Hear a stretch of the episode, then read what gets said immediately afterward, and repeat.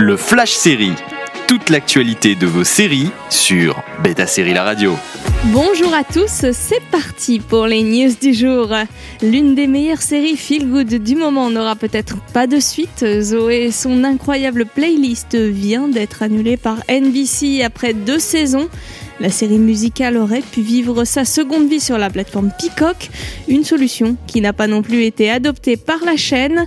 Si les audiences n'étaient pas au rendez-vous sur NBC, Zoé et son incroyable playlist bénéficiaient d'un beau succès sur les plateformes de streaming, ainsi que d'une communauté de fans très engagés.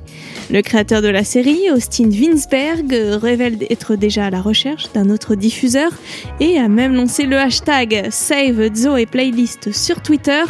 En attendant, on l'espère, une bonne nouvelle pour la série. Vous pourrez la retrouver sur la chaîne Warner TV en France.